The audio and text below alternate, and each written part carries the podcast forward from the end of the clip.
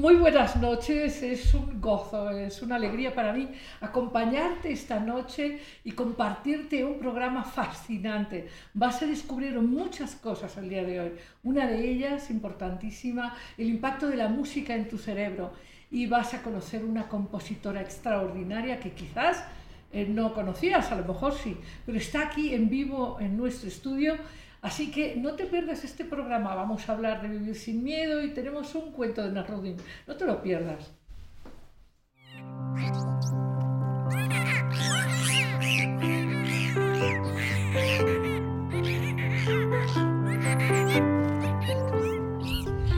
Pues eh, estamos ahora en esta cápsula para vivir sin miedo.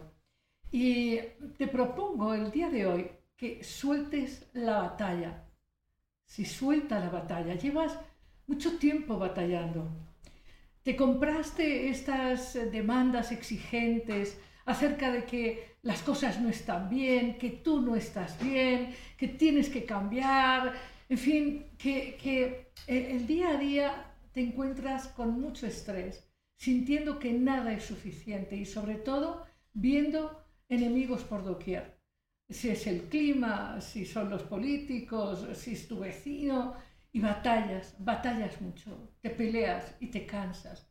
Y mi propuesta para vivir sin miedo es que, es que respires, quizás escuches un poco de música y sobre todo que te pongas en contacto con tu verdadera intuición, con tu verdadera sabiduría y comprendas que, que no hay enemigos y que tú eres dueño de la creación de tu realidad y que puedes visualizar la maravilla de todo lo que te rodea y que dejes de exigirte, sobre todo que dejes de sentir que no eres suficiente y que no es suficiente lo que te acontece, porque tú y yo estamos rodeados de enormes posibilidades, de enorme abundancia y es muy importante para poder gozar, para vivir con placer, para vivir sin miedo, soltar la batalla.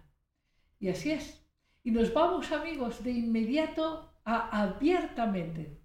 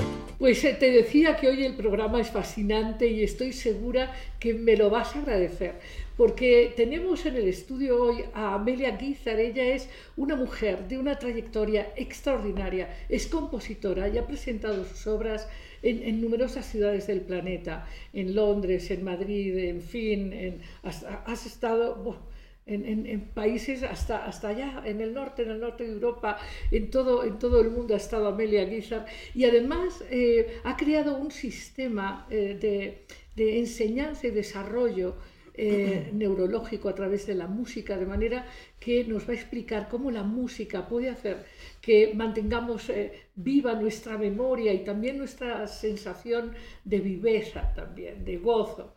Y Amelia Guizar, yo, pues bueno, hablar de tus obras, tus composiciones y tu programa es muy largo, pero quisiera, Amelia, que tú nos fueras contando, porque, bueno, sé que tu música ha estado como rúbrica de programas, que, por ejemplo, en la UNAM han interpretado eh, tus, tus obras, en fin. De hecho, te estaba, bueno, tengo mucha gente que te quiero presentar, porque estoy segura que van a querer interpretar tu obra. Ah, muy bien. pero, pero Amelia, cuéntanos. ¿Por qué, ¿Por qué piensas tú que la música es, eh, es un, elemento que fortalece la conciencia, que nutre el alma, que, que hace que las gentes eh, se mantengan muy vivas. Bueno, empecemos primero hablando de si nos hemos fijado que los varones y las mujeres caminamos en forma diferente. Nosotras nos balanceamos al caminar.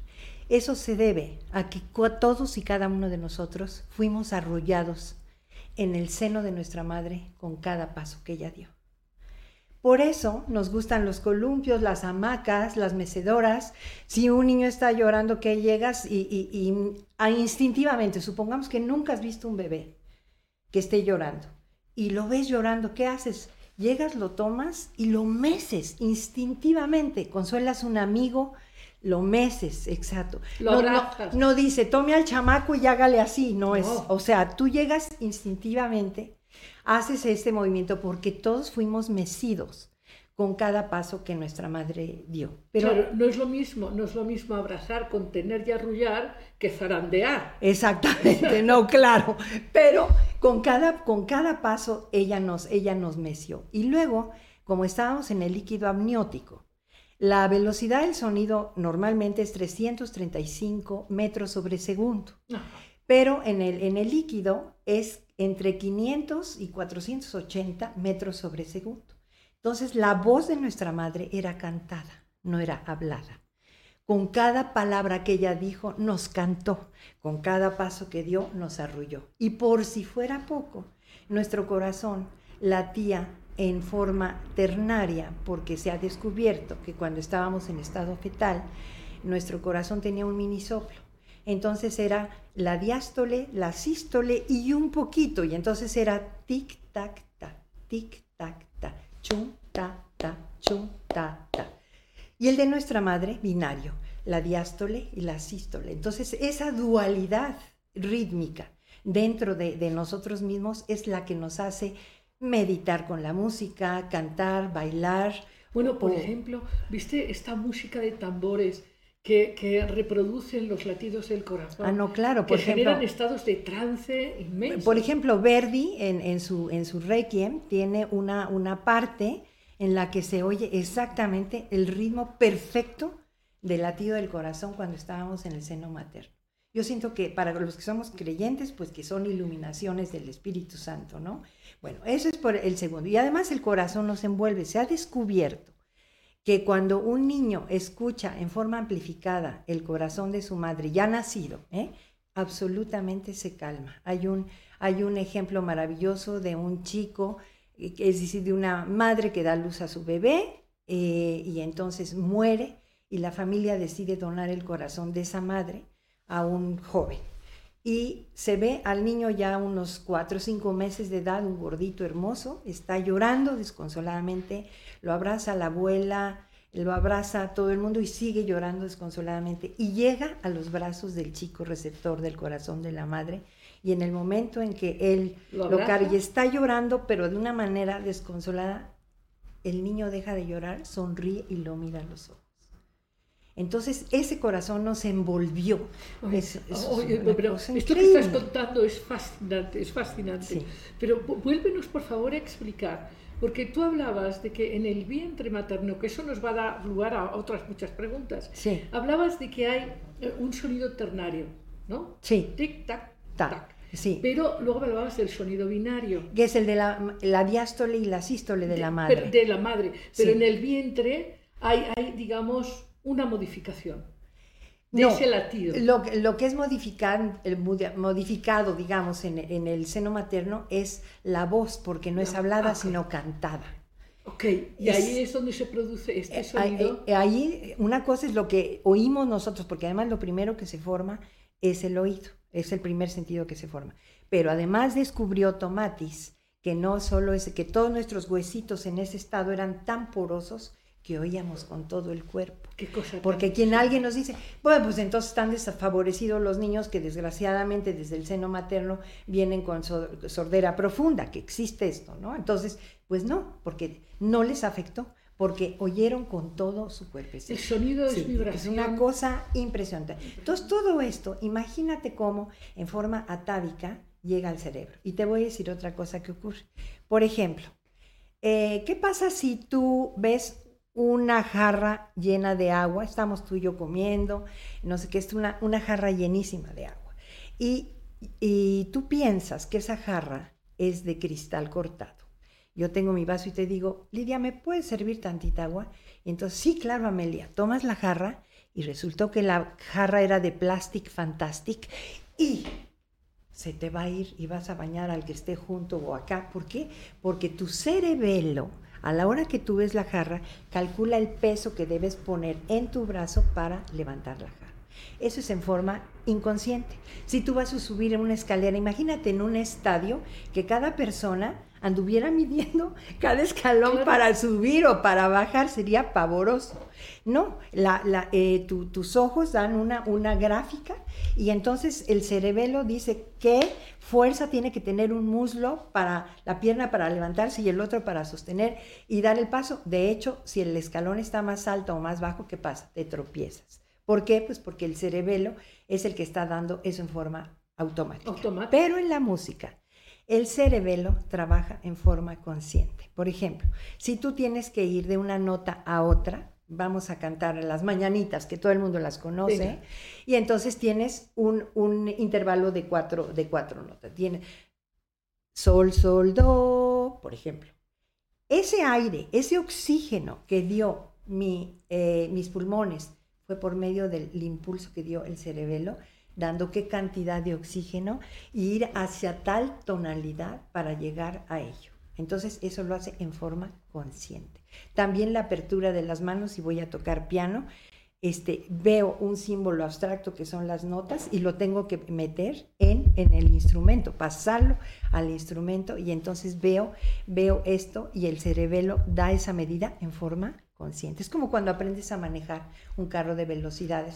Meto primera, meto segunda, meto coloche, lo saco y se te hace el carro así. Llega un momento en que es automático. En la música no es automático. En la música todo es en forma consciente y esto hace que, se produzca una, sinapsis enorme, una cantidad de dendritas, eh, que son las intercomunicaciones neuronales extraordinarias. Entonces, eso es, genial. Y la otra cosa todavía hay más, el tiempo. Por ejemplo, cuando estábamos jovencillos, ¿no? Oye, que vamos al cine, vamos a no sé dónde con el novio, con la novia, que no sé qué. Vamos a ir. A las 8 te quiero aquí. Muy bien. Entonces sale un Dios, son las ocho y cuarto y, son, y qué barbaridad, se nos fue volando. El tiempo es relativo. Si estamos felices se nos hace así, oro, ¿no? Y punto, y voló. Y si, y si estamos tristes, con un dolor, ¿qué tal si alguien te habla, oye, venme a rescatar, tuve un accidente? El trayecto para llegar se, nos hace, eterno, es una cosa. Pues el tiempo, para los que son creyentes, Dios en su infinita misericordia y bondad lo pone en nuestras manos sea por nuestra voz o por un instrumento. Porque un cuarto dura, un cuarto, una mitad dura una mitad, un octavo un octavo, y entonces, como decía Bach, rete fácil.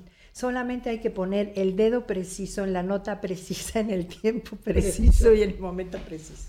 Sí, es como decía Platón, es, número y forma. ¿no? Este, Exactamente. Eh, eh, ahora, de todas las artes, porque eh, algo que hay que quizás compartir con todos nuestros amigos y amigas es que eh, la vida sin arte se hace demasiado plana, demasiado abrumadora, estresante. Ser imposible, sencillamente. Ser, Ser imposible. Entonces hay muchas artes que nutren el alma, la arquitectura, la pintura, la escultura, pero, pero como la música...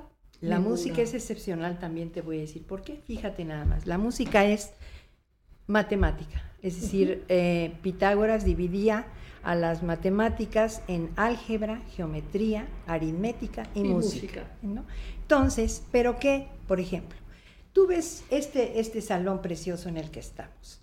El arquitecto o el ingeniero tenía sus planos y calculó cuánto tenía que medir este muro y ese para soportar el techo y era una cosa completamente abstracta en su respirador.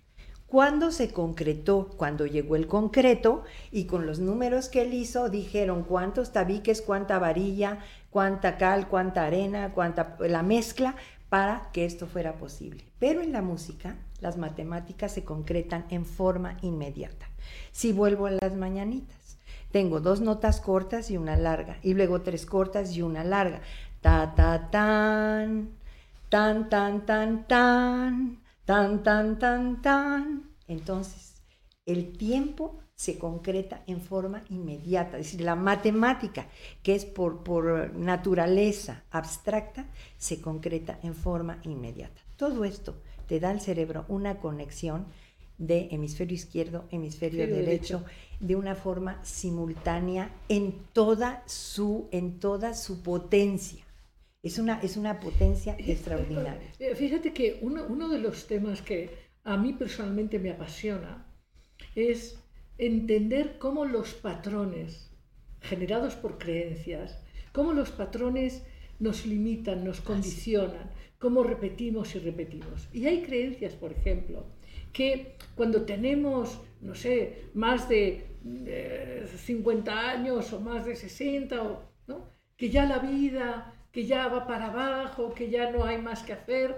Y a mí me llama mucho la atención gente como por ejemplo hablábamos de Edgar Morán, del pensamiento complejo, que tiene 101 años y el tío está dando conferencias. Y cómo hay, en este caso, recuerdo estas experiencias de estas monjas que cantaban al cocinar y que esa capacidad de cantar y cocinar al mismo tiempo hacía que sus hemisferios cerebrales, como comentas, estuvieran muy bien, muy bien conectados y, y han sido longevas. Entonces creo que hay una creencia que hay que cambiar y es que no hay guiones posibles, felices y expansivos más allá. Y para eso tú tienes toda una técnica para explicarle a las personas que no es no, no necesariamente hay que perder la memoria, ni perder el interés, ni perder el placer. Y eso me parece fantástico. Exactamente. Mira, ahorita que mencionaste, por ejemplo, lo de las lo de las religiosas, de las monjas. En primer lugar, he de decir una cosa que, que siempre he considerado. La cabeza es el único recipiente que entre más le metes, más le cabe. Es el único. Todos los demás se rebasan, se rebosan. El corazón también. También, el corazón también. Pero, pero este, por el corazón a veces como que inconsciente, ¿no? De alguna manera. Sí. Pues si no me quería enamorar, ¿y por qué me enamoré, no? Exacto. Pero, pero también qué lindo, ¿no? Pero, pero, pero cuando tú, si no hay edad para aprender. Y entonces, eh, precisamente basado en este, en este suceso que, se dio con unas religiosas de la Loire, resulta que al tipo de, desde los censos, con toda una disciplina, como tú sabes que son los franceses, pues una disciplina bárbara, y que y veían, oye, son muy longevas. La más chiquita se muere de 85, pero además súper lúcidas. Pues, ¿qué están haciendo? Entonces les preguntaban qué comían, qué hacían, a qué hora se levantaban pues eh, hacían todo lo que hacían todos los del Mediterráneo, pues poca carne roja, este, mucha verdura, exactamente, ¿no? Bueno, y, entonces, pero siguió esto y, seguían viendo que esa, que esa eh, circunstancia seguía imperando en, ello, ¿no?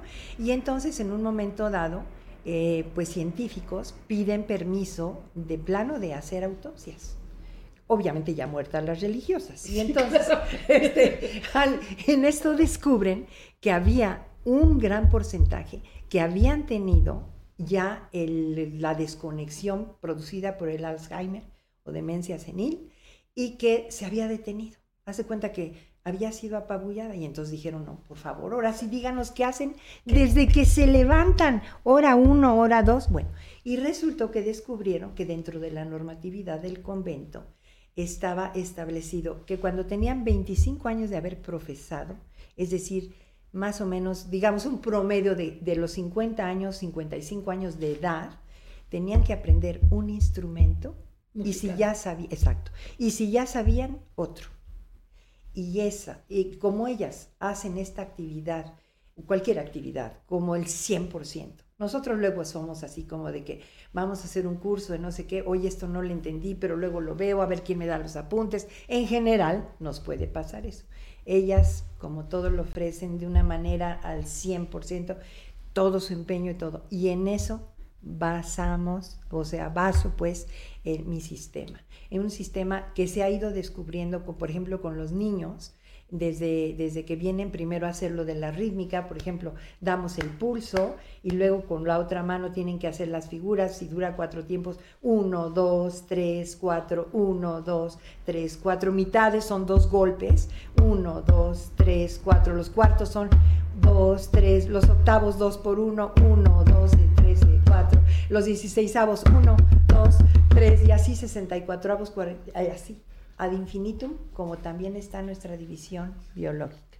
Todos dependemos. Si nosotros pensamos en una neuma, las, las bolitas de la nota no se llaman bolitas, se llaman neumas porque quiere decir alma, espíritu, aliento, ¿no? Entonces, es, eso es la música, ¿no? Cada, que está formada. Entonces, si nosotros consideramos que fuimos, fuimos esta que dura los cuatro tiempos, descendemos de un padre y de una madre. Ahí tenemos las dos mitades.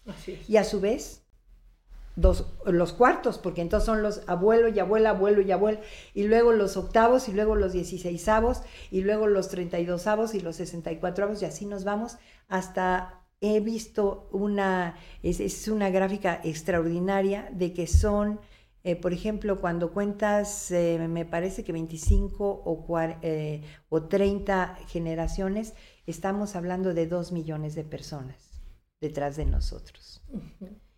Y es lo mismo, esa es la misma división de la música, porque aunque no la hagamos con, instrumentos electrónicos se puede, pero, pero así, digamos, tocada, pues es, es dificilísimo, pero todos los armónicos que se van repitiendo cada vez que tocamos son extraordinarios. Entonces, cuando tú haces con un niño o con un adulto todos estos ejercicios, esta mano hace una cosa, esta mano hace otra. Inmediatamente hay conexión interhemisférica. Exacto, y, y por ejemplo, vuelvo a las benditas mañanitas.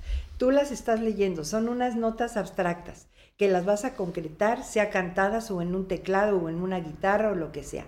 Pero además de eso, ¿qué piensas? Un cumpleaños, una celebración.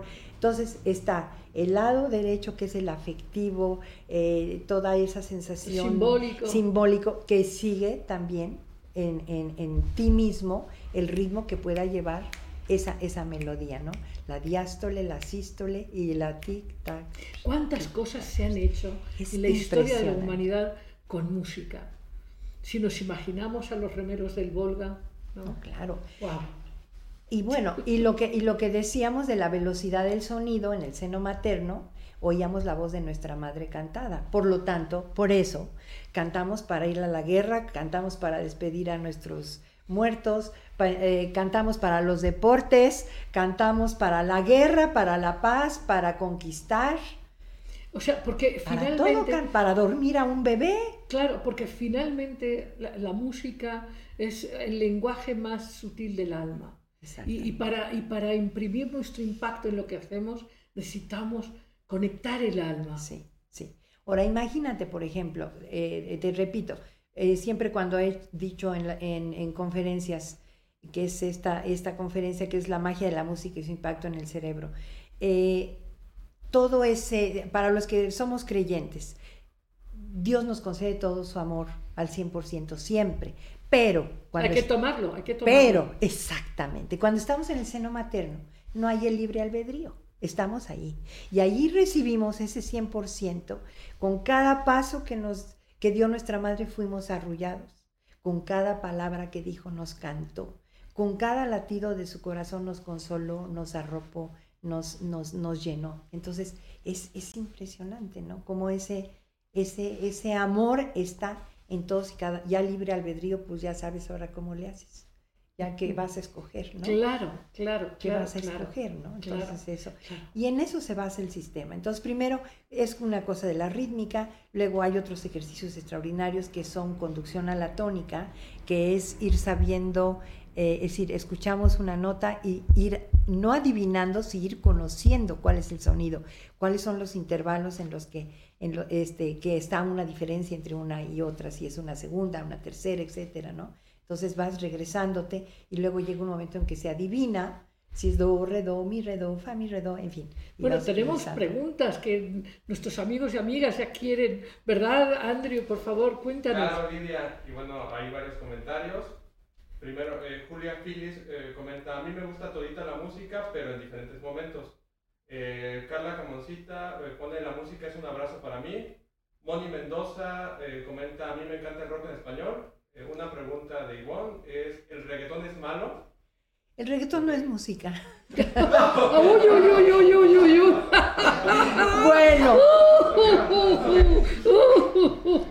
¿Qué más? ¿Qué más? Julia Phillips eh, comenta, ¿qué tan importante es saber de música para apreciarla? ¿Y cuál es su música favorita de ustedes?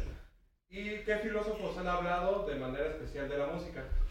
Muy bien. muy Es- bien. esa pregunta de, de- de si hay que saber música o no, una de las cosas más maravillosas de la música es que su universalidad se da. Eh, es decir, puede haber el campesino más sencillo que no ha tenido ninguna oportunidad en absoluto, en lo más mínimo, y que, y que oye algo y lo, y lo Y le conmueve. conmueve. i- impresionante, ¿no? Bueno, por cierto, estas canciones de las altas montañas, estas voces, eh, porque eh, claro que hay, hay músicas propias de, de las ciudades, de los pueblos, y hay una gran diferencia entre la música de los puertos cerca del mar y la música de las altas montañas. Claro, porque también esa es otra cosa maravillosa. En cada contexto, en cada parte, eh, digamos, geopolítica, se van dando.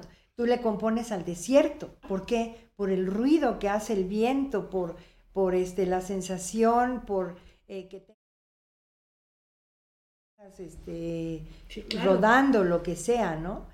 Y, y si estás en el mar es otro, son el Claro que sí. murmullo que hacen. Ahora, fíjate, toda la, todos los, los sonidos que escuchamos están afinados en la, en la escala dodecafónica. Es decir, eh, el viento, tú lo oyes y, y sopla de diferentes maneras y son acordes.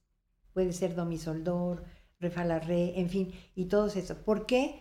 Eso, ¿quién lo descubrió? No recuerdo ahorita su nombre, pero es un científico alemán que descubrió que todo está afinado y por eso nos es tan agradable escuchar una cascada, la lluvia, el crepitar del fuego, el soplar del viento.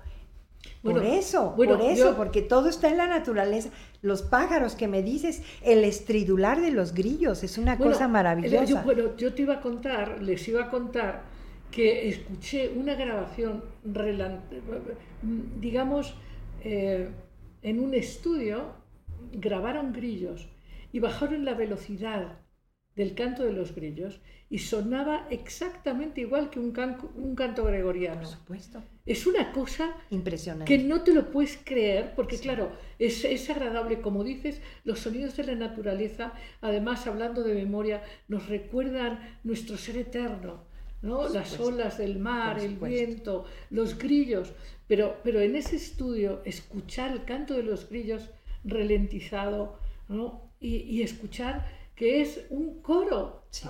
Precioso, Sí. ¿no? Es una cosa impresionante. es- son, son cosas impresionantes. No sé si a ti te ha llegado, me llegó un, un eh, video precioso de un súper director de orquesta que reproduce la lluvia con las manos y con aplausos y, y luego hacen así para los Sí, truenos. sí. Es una cosa maravillosa. Todo nos canta. Toda la naturaleza nos canta. Y hay otra persona que también me, eh, este, este video es divino, que tiene unos micrófonos especialísimos que los pone en las plantas. Y escucha Ah, el es- el murmullo de- sí, de las claro. plantas. Es una cosa Que fíjate, seguramente, obviamente, Por cierto, esta planta que tenemos aquí en la mar abierta Es una Es una maravilla. maravilla, siempre está aquí. es cuna de Moisés se llama, ¿verdad? Sí, Esta es sí, una sí. belleza. Sí. Es una belleza. Pero me llama la atención que siempre se mantiene tan vital. Yo creo que por lo que hablamos Porque estás aquí. tú. Porque estás tú. Es nuestro primer. bueno, pero, pero bueno, acabas de decir una cosa que a muchas de las personas que nos ven, bueno, deben estar aquí, quién sabe, como, como bueno, bueno, retorciéndose. Como que el reggaetón Bueno. es música. Digamos que. digamos que no fue muy pensado para, para hacer, y yo considero que en realidad muchas son con. Tenemos un idioma tan maravilloso, y el usar. eh, no es que uno se asuste, ¿no? Pero insultos, eh, cosas degradantes Sí. para referirse, pues no le veo el caso. Las cosas feas, pues mejor las olvidamos o las, o las este, también. Me, me llegó un- una cosa que me hizo reír mucho, un piano para un rap. Y entonces tiene do, do sostenido, re, re sostenido y mi. Ese es el piano. Tiene cinco teclas. Y ya. Pues sí, ¿no? Ya. Entonces, es la combinación, el, el, el componer, por ejemplo, es el pensar una X melodía y cómo la voy a armonizar, con qué, con qué acordes, y luego si le voy a poner orquesta, cada instrumento qué va a ser, qué va a ser un corno, eh, qué va a ser un oboe. Y no será, no será eh, que, que hay música para los distintos chakras, para los distintos estados del alma. Lo que pasa es que te llega a todo, ¿eh? Te llega a todo. Pues realmente es tan... eh, lo- lo- esa pregunta que hicieron que me encantó, ¿se tiene que saber música para disfrutarla? No, esa es la gran maravilla. Esa es la gran Es maravilla. universal. Ahora, yo no estoy diciendo, la música, no solo la música eh, clásica eh, tiene valor, ¿eh? lo que pasa es que, por ejemplo, hay música, boleros, baladas, lo que tú quieras, cuando hay calidad, es una maravilla. Bueno, yo acabo de- El problema con esto es de que no hay calidad, perdón. Oye, acabo de, de descubrir hace como tres meses una composición de música para el desierto, de música de Afganistán. Sí. Y bueno, me tiene deja- hechizada. claro. Me tiene hechizada. Sí, Pero bueno, filósofos que hablaban de la música, tú ya mencionaste uno, Pitágoras, Platón habló de la música, Plotino, o sea, Yo creo que todos, Yo creo que no hay uno que no haya hablado sí, de la música. de un modo u otro. De un modo u sí. otro. Sí, sí, sí. No, eso es innegable. Ese es innegable. Va dentro de nosotros. Ese es incluso forma todo nuestro Es, es sistema más, es, es más, el, el séptimo arte que a mí me fascina y a muchos de, de- to- muchos amigos aquí que además espero que nos ayudéis a, multiplicarnos. Hagamos aquí milagros, multipliquémonos, ya sabéis, invitando gente, ¿no? poniendo likes, ya sabéis que los comentarios son muy importantes. Bueno, pues, pues el séptimo arte no sería nada sin música. Imaginen una película sin música. Imposible. Es- es Imposible. imposible. Pero ahora, fíjate una más, otra, otra cosa. Eh, te decía yo de lo del que descendemos de un padre y una madre, y que es la división, digamos, de- del tiempo, ¿no? Del tiempo. Pero hay otra cosa. Simplemente nuestra eh, Pitágoras, ¿qué hizo? Pitágoras eh, tensó una cuerda y la, la Bueno, tocó sí. y descubrió que había 12 sonidos. Si pensamos en un piano, son las siete teclas blancas y las cinco negras. Son los 12 sonidos que tenemos, ¿ok? Que pueden ser en grave o en agudo, pero son los mismos 12, ¿verdad? Do, do, do, do, do, y luego re, re, re, re, más agudo, etc. Bueno, pues nosotros, fíjate nada más, nuestras cervicales son 7, nuestras dorsales son 12 y las lumbares son 5. Es decir, las 5 negras, las 7 blancas y todo en el centro de nuestro tronco que es las dorsales. O sea, hasta eso, hasta nuestro, nuestra estructura es esa división de las, de las notas. ¿no? Entonces, bueno, pues, ¿qué te puedo decir? Claro, todo, movi- todo movimiento es sonido. Oye, y, eh, hablabas de Tomatis y en un momento. Cu- cuéntanos de Tomatis. Fíjate que a mí se me hace extraordinario todos los descubrimientos que, yo, que él hizo, con una, eh, dio muchísima luz a mucha gente en, en terapias, en muchísimas cosas, todo a base de, de saber la combinación de vibraciones, de frecuencias. Es un genio para mí. Un- Una un cosa genio, impresionante. un Hay, genio. hay- hay terapeutas a través del método supuesto. Tomatis que resuelven muchísimos Por problemas supuesto, neurológicos. por supuesto. Eh, nos preguntaban, Andrew, Sí, claro, hay una de Luis Alba eh, que comenta, estoy tomando clases de canto y me pregunto, ¿es necesario saber tocar algún instrumento para cantar mejor? Y bueno, también retomaban un poco el tema del reggaetón, pero creo que ya quedó. No, pero di, di, ¿qué dicen? ¿Qué Sí, claro dicen? que, este, bueno, comentaba el tema de que, porque lo explicara, que por qué en el reggaetón no es música, pero ya, yo creo que ya lo... Ok, Pues ok. creo que lo expliqué, ¿no? Sí, sí. Es una bueno, di- di- pobreza. di- digamos que, que es una música Pobreza armónica, punto. es- que tiene cierta pobreza. Pobreza armónica, Armónica. ¿no? Por pobreza armónica, ¿no? ¿ok? Y de Eh, sí, contenido, digamos, sí. ¿no? Tiene poca complejidad. Sí. Ahora, si él es cantante, sería buenísimo que pudiera aprender un instrumento, pero no es absolutamente necesario, ¿no? ¿Verdad? Claro, oye, pero tú que has dirigido muchos coros, porque Sí, has dirigido muchos sí. coros, eh, el solo hecho de ir con unos amigos a cantar, Es una belleza. Es una belleza. Además te voy a decir, eh, siempre preguntamos cuando estamos en el coro, cuando estamos y cuando terminamos nuestros ensayos o las, eh, estas clases que, que, que tengo para, para reproducir eh, todas las dendritas, neuronas, etcétera, les digo, ¿alguien pensó en sus problemas? Nadie. Y todos me dicen, oye, no, y todos tenemos problemas, todos tenemos angustias, broncas, nadie. Entonces la música te da oxitocinas, endorfinas, eh, te produce un sistema inmunológico enorme, porque estás en conexión con, con pura belleza, con pura armonía, exactamente, con pura armonía, ¿no? Entonces eso, eso es una cosa... es una este, forma, es una forma ¿no? meditativa extraordinaria. Exactamente. que de hecho, eh, de manera natural, yo digo que mucha gente, yo recuerdo, pues en las reuniones familiares, en todas las reuniones familiares se cantaba esto, aquello. Ahora no es tan frecuente que las familias se reúnan a cantar. Es, eh, y Se fíjate qué triste es que, por ejemplo, México es un país muy, muy coral. La gente, tú vas a una fiesta, una reunión, siempre hay quien toque la guitarra, independientemente de que sepa nota o no. El hecho de que, de que la pueda, eh, que pueda reproducir, etcétera, y, y- y es precioso porque une, eh, bueno, la música Genera une, placer. genera placer. Genera placer. Exactamente. Y, y te- y decíamos, bueno, eh, atávicamente estamos ligados de una manera extraordinaria, ¿no? Es una, es una manifestación extraordinaria, el tiempo en nuestras manos.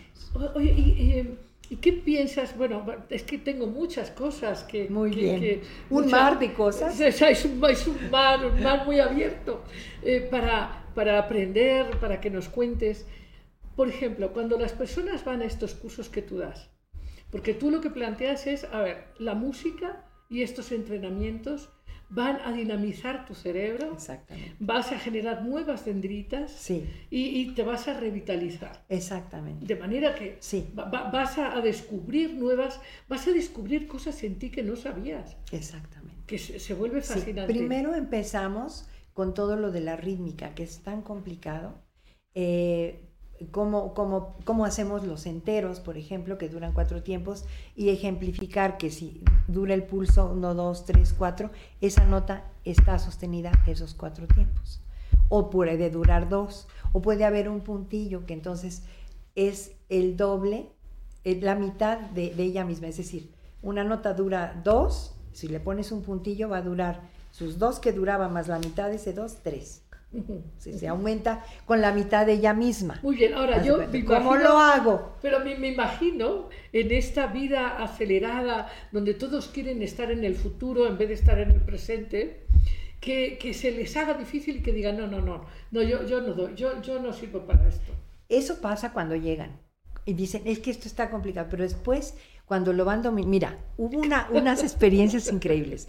Cuando empezamos con esto que te digo de la rítmica, voy a mover tantitito Sí, sí. aquí el, el micrófono para que, Sí. para que puedas ver, por, por ejemplo, cómo lo hacemos. Con esta mano doy el pulso. Entonces, con esta voy a hacer la nota que dura cuatro tiempos. Es decir, a esta mano le van a caber cuatro golpes de esta. Entonces voy a hacer uno, dos, tres, cuatro. Ahora le van a caber dos. Uno, dos, tres, cuatro. Ahora van uno con cada uno, porque es el que da el tiempo, el pulso, digamos. Uno, dos, tres. Ahora, si tengo octavos, que entonces ya me caben dos octavos en un cuarto, entonces va a ser dos de estas por una de estas. Uno, dos, tres, cuatro. Y luego si voy a hacer cuatro, uno, dos, bueno, cuando las empiezan a hacer, no es posible, no pueden, y esta para acá y esa para allá, y les cuesta un trabajo. Cuando ya avanzaste en eso y luego llegas a lo del puntillo que te decía yo, decían, no, es que eso era regalado.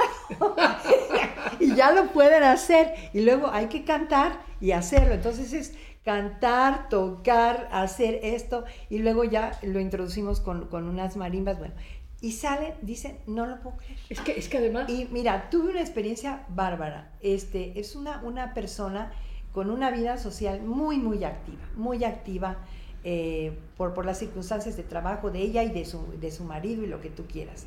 Y bien, viene a este curso y cuando tenía como seis meses de estar en este curso, un día llega y me dice, Amelita, tengo que abrazarte para darte las gracias. Le digo, ¿por qué? Dice, porque hace meses que me di cuenta que llego a mi recámara y no me quedo parada en la puerta pensando por qué venía. le decía de que tenía una actividad social muy importante y decía, no me acordaba, a Juan le decía Pedro y a, y a Rodolfo Ramiro y este, me acordaba que era con R, pero pues no sabía bien. Dice, y ahora no me pasa. Yo misma me sorprendo de que no me pasa, porque hay otra cosa, te enseña a concentrarte. A estar, atento. a estar en lo que estás. En el presente. Mira, cuando empecé con mi academia y tenía ni que todavía no se usaba, no habían descubierto lo de este de déficit de atención, por ejemplo, no se había descubierto, tal como como es Sí. ahora ya descubierto como un síndrome, digamos un problema, ¿no? Eh, me decían las mamás, no sabemos qué pasa, que ya ya no le pasa eso. ¿Por qué? Porque eh, y todo es con juegos. No hay cosa más maravillosa que con juegos. Esto, esto que acabas de decir, qué importante. Se aprende jugando. Y se aprende. espérame, que los adultos que vienen a estos cursos me dicen, me siento niño. Claro. Porque te voy a decir otro problema. ¿Cuál es el impedimento más grande para aprender? El autojuicio.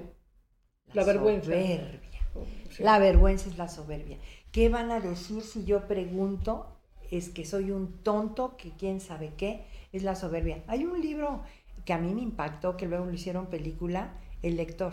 ¿Te acuerdas? De Sí, ese claro, libro? De aquella mujer que no sabía leer y tiene un romance con un jovencito y, y le pedía que le leyera que por la voz y que quién sabe qué. Y luego este joven se dejan de ver en la Primera Guerra Mundial o Segunda, no sé, y se vuelven a encontrar y él ya es abogado y la ve en el juicio de Nuremberg porque había firmado unos papeles para asesinar ya eh, no sé cuántos fuera de- de lucha y fuera de campo, eh, no sé. Y entonces él la va a ver y le dice, oye, yo, yo soy testigo que tú no pudiste haber firmado esto porque no sabías en ese momento, me imagino que ya sabes leer. Dijo, no, sigo sin saber leer porque primero me muero a que sepan que yo no sé leer. Esa es la soberbia. Entonces vienen a clase y les digo, lo primero que hay que hacer es, la soberbia la vamos a, y aquí se pregunta lo que quieras, porque hay veces que la gente dice, voy a preguntar una cosa, esto es muy tonto, ¿cómo lo pregunto? Y no es verdad. A veces es una pregunta que la persona piensa que es tontísima y te abre Claro. otras puertas y te abre. Yo he aprendido, aprendo cada vez en las clases. Sí, por eso hoy que hablábamos en Vivir Es sin una Miedo, cosa- soltar esa batalla de tener que ser perfecto, tener que saberlo todo. pues, Exactamente. Y que ya soy viejo para aprender. Ah. Y que ya... eh, Hombre, ya cuando, cuando dices eso, ya, ya, ya vete alquilando el cajón. Mira, mucha gente que se niega, nosotros que no nacimos en, en esta época cibernética, ¿no? Nos cuesta trabajo, yo no digo que no. Yo, por ejemplo, cuando empecé eh, a aprender, bueno, con la computadora, no la tiré por la ventana porque tengo barrotes, porque si no me borraba lo que... Claro, porque yo lo hacía mal y entonces, bueno, una serie de cosas. Pero tiene uno que ser humilde para decir, oye, no lo sé, Así es. enséñame, por favor, si no, no vas a aprender. Hay gente, a mí no me vengan con eso de, no, no, no, eso no es para mí, que no sé qué.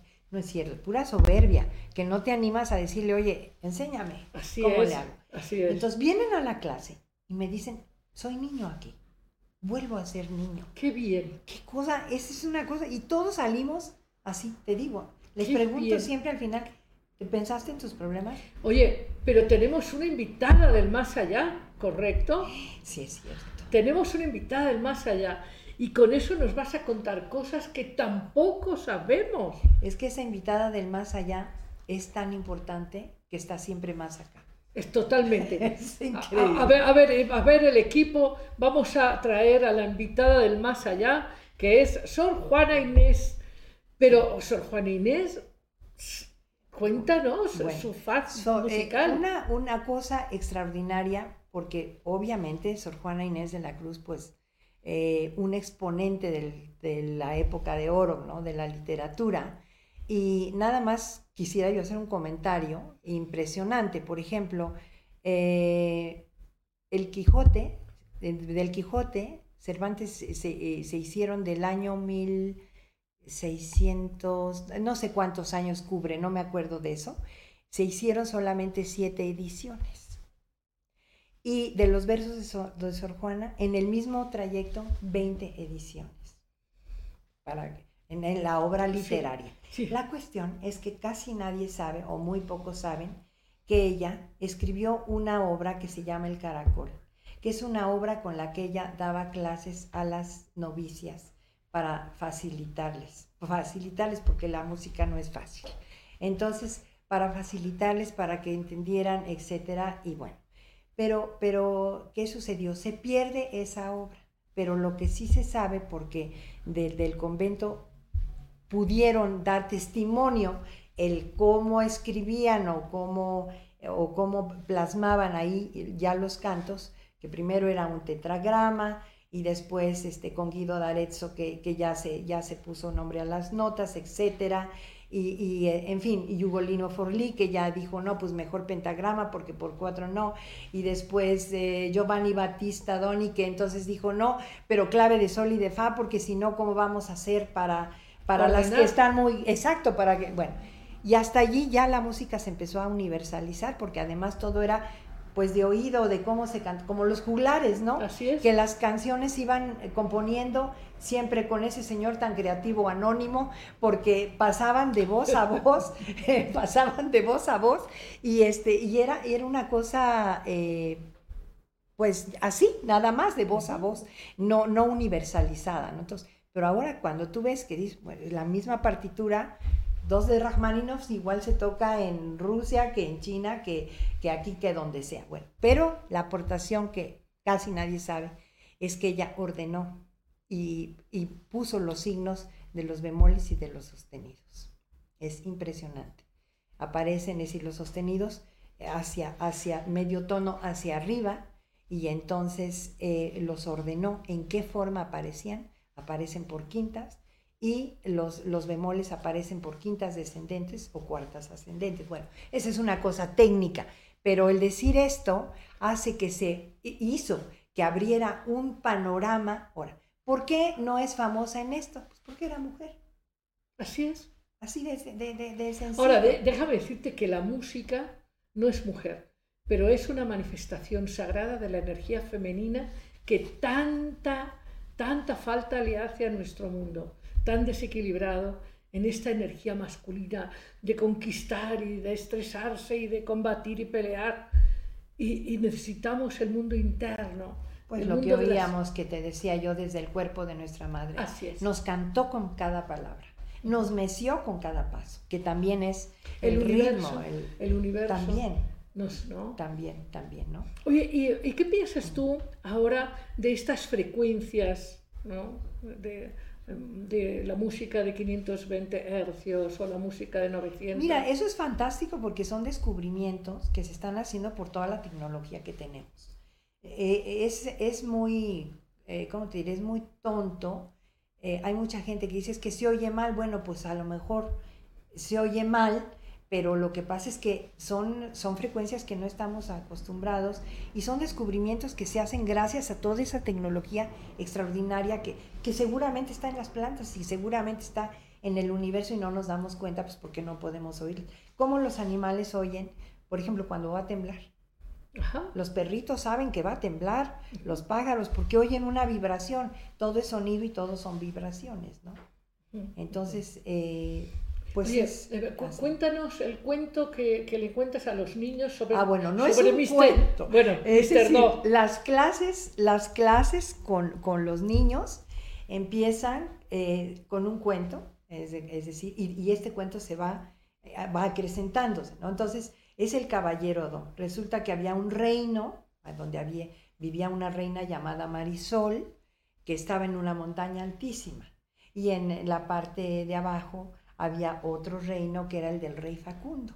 Y entonces las notas del rey Facundo eran graves y las de la reina Marisol eran agudas. Y entonces las de arriba decían, hola, ¿cómo están? Y los de abajo, muy bien. Y así, pero era un desorden. Todo el mundo odiaba pasar por ahí. Lo tengo, es decir, está, existe ya como hablado, bien grabado, si, si después Pero está, pero está en Amazon. está en Amazon. sí, ¿Y sí. cómo la gente lo puede pedir? Pues te, te metes a Amazon, de luego pregunto cómo tenemos que hacer por la tecnología. Este, Bueno, y- aquí y- nos pueden, nos puedes sí. iluminar, iluminar. Desde ameliaguizar.com. ameliaguizar.com. Ahí se pueden meter. Ahí se pueden meter, compran y viene con el, con el audio, es un audio cuento. Qué bien. Y entonces, eh, bueno, entonces eh, ellas saludan y el otro les contesta, pero horrible, son unos gritos pavorosos, ¿no? Y entonces había un caballero llamado Do que se paseaba entre los dos reinos y traía siempre puesto su sombrero cuando caminaba entre los dos reinos porque es cuando lleva la raya, porque es la raya 11, por decirlo, porque tienes las cinco rayas que pertenecen a la clave de sol, las cinco rayas que pertenecen a la clave de fa, y luego en medio viene el caballero que tiene que llevar una, porque es común el do central hacia la clave de sol y hacia la clave, de fa. Y entonces también, ¿qué pasa? Que en el piano, del do central hacia arriba, le es clave de sol, y del do central hacia abajo, le es clave de fa. Bueno, qué, qué, qué fortuna dedicarte a la pasión de tu alma. No, no, la, adoro lo que hago, o sea, es una cosa maravillosa. Y entonces fíjate lo que pasa. Llega el caballero y les dice, pero qué horrible cantan, pero qué es eso, oigan, qué feo, no estén cantando, me choca pasar por aquí, porque es horrible. Entonces la reina Marisol se acerca y le dice, ay, caballero, enséñanos, por favor, enséñanos a cantar. Y les enseña y entonces ya cantan precioso. Y entonces el Facundo escucha y dice, no, oigan, qué bonito están cantando aquellas, vamos a decirles. Y entonces ya van con el caballero doy, oye, ¿nos puedes enseñar? Y entonces ya el caballero les enseña y entonces ya hubo armonía y entonces consolaron y animaron a, todo, a todos los seres. Bueno, y esto puede ser muy divertido para regalar ahora en Navidades, ¿no? Sí, es, para niños y mayores. Se ríen muchísimo por las voces de, de cómo se contestan unos y otros, bueno, y luego va lo del tiempo y entonces este, que hay unas notas que duran mucho y otras que duran poco y que unas se llamaban neumas porque no, no tenían nombre y así va corriendo, etc. Oye, yo estaría aquí hablando contigo eh, horas, y horas y horas. Eh, Amelia Guizar es realmente un gozo escucharte. Ya ves que me has tenido muda, cosa que es dificilísima.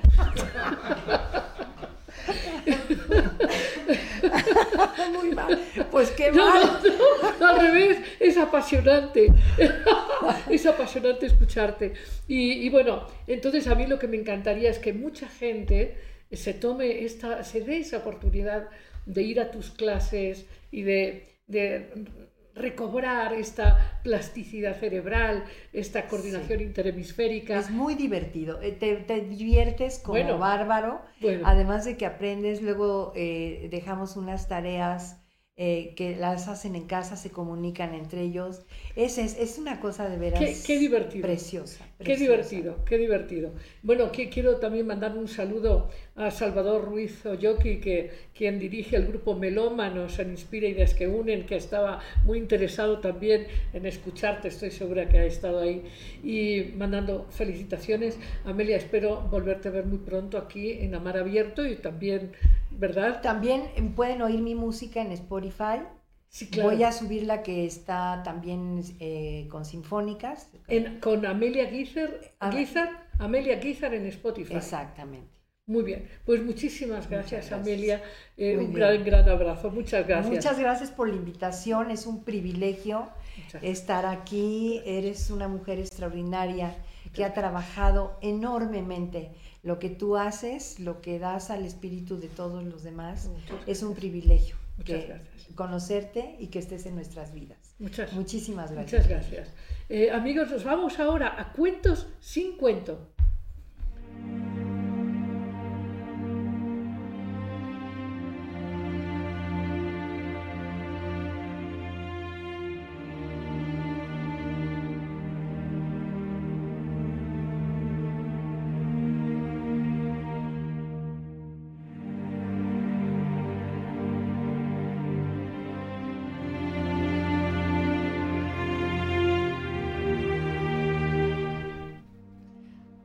Estamos amigos en Cuentos sin Cuento. Y hoy tengo un cuento muy breve pero muy divertido. Este es un cuento relativo, ya sabes, a este sabio sufi Nasruddin. Ya sabes que Nasruddin es un personaje muy sabio, pero muy simpático, pero muy divertido. Y ya sabéis que siempre gastaba bromas a quienes le hacían preguntas, en fin. Y el caso es que esta historia es, muy, muy breve, pero resulta que eh, los vecinos sabían que venían a su al pueblo y le tenían que preguntar con muchísima, muchísimo interés porque tenían que acompañar a un vecino que había muerto, lo tenían que acompañar pues, a, a su entierro. Y entonces decían, bueno, pues nunca hemos tenido un sabio tan grande como Nasruddin, así que le vamos a preguntar cómo es correcto, cómo hay que caminar para llevar a nuestro vecino a su última morada.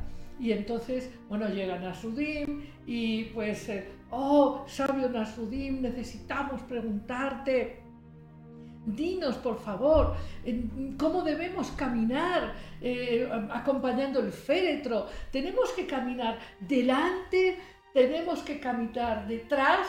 Y Nasruddin, con su picardía de siempre, les dijo, ustedes pueden caminar como quieran, adelante o atrás. Lo fundamental es que no estén en el centro. Y colorín colorado, este cuento se ha acabado. Hasta el próximo jueves.